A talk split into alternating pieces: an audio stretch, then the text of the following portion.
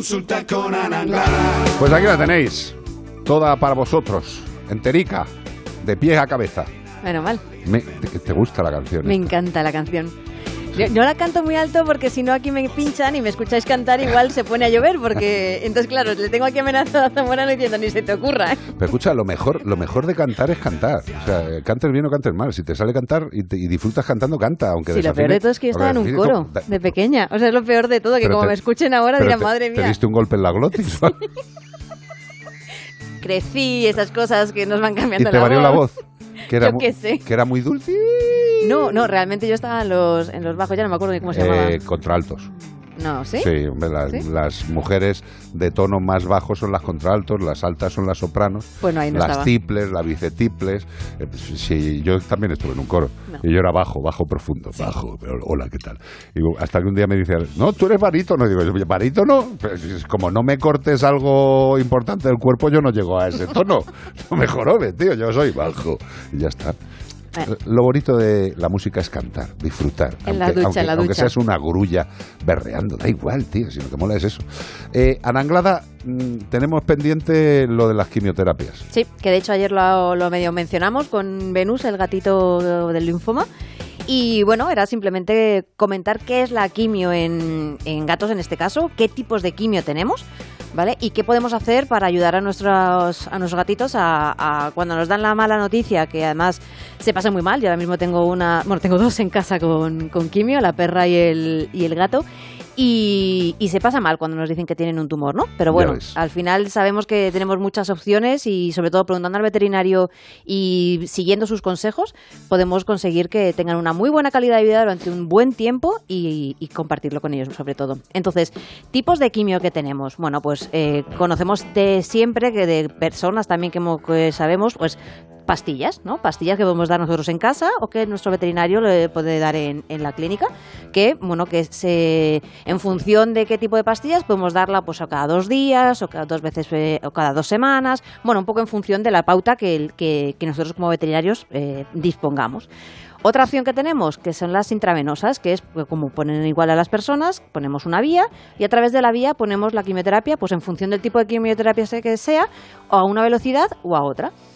Sí que es verdad que hay veces que, esta, que este tipo de quimio tenemos que sedar a los gatitos porque eh, hay algunas quimioterapias que tienen que ir muy despacito y si se salen de la vía, si salen de la vena, podemos crear una- una- un problema bastante, Sí. bastante grave. Entonces, si alguna vez os dicen, oye, que es que tenemos que sedarle para ponerle la quimio, a mí no me vale que me digan, no, no, es que mi gato no, es muy que bueno. No se, es que no se va a mover. No, no, no. Si, si, si, si se os está diciendo ante un tratamiento intravenoso, como es este caso, no es una cuestión de que se mueva o no se mueva, es una cuestión del daño que le puede hacer el fármaco saliéndose de la vía venosa que la lía. Que la lía mucho, La lía. incluso teniendo que llegar en algunas ocasiones a la amputación de la De pata, porque no se ha llegado a tiempo para poner el, el- el que corres- contra- contrarresta, que no sabía la palabra, contrarresta el, el problema, ¿no? Entonces eh, es importante.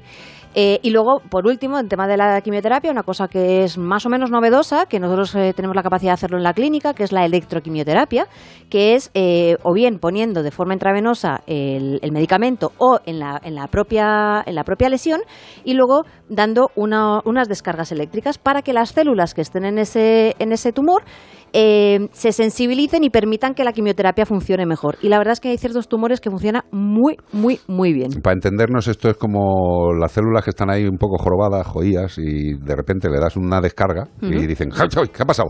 Se activan y reciben mucho mejor el tratamiento. Sería un poco eso. Sí. Eh, sería mejorar la usabilidad del tratamiento mediante unas descargas. Que no es cuestión de que veáis ahí al veterinario pelando un cable para darle No. descargas en la pata al animal. No, no, es no. eso, o sea, es una cosa un poquito más correcta, ¿no?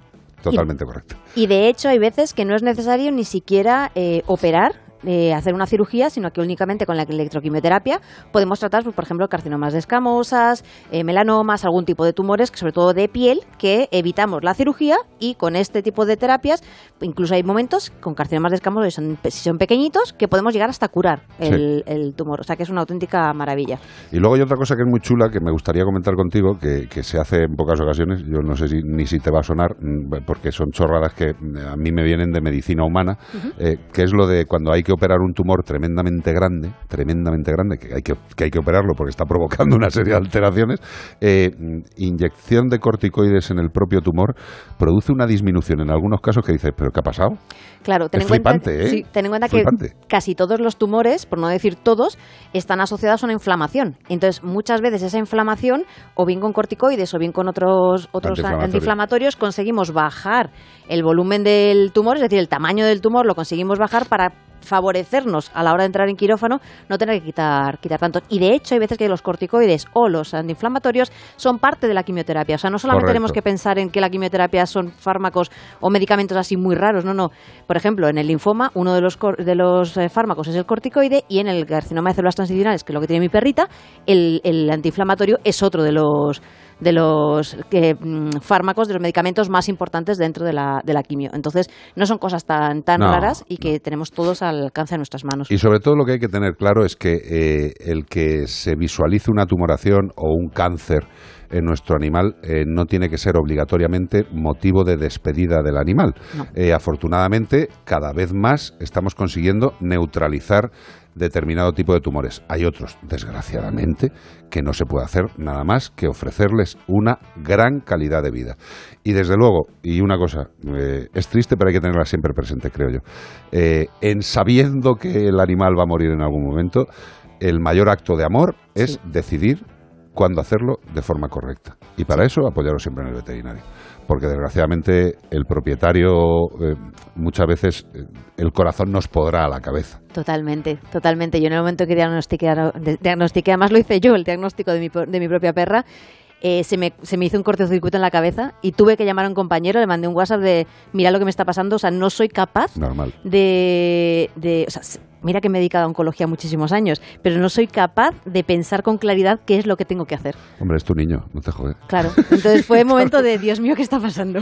Totalmente. Pues eso, que confiéis en los veterinarios, que cada vez tenemos más medios, eh, prácticamente igual que en medicina humana, son distintos seres vivos, son distintas especies animales, pero afortunadamente podemos deciros que estamos llegando a la misma capacidad de manejo de los tumores y de los cánceres que en medicina humana.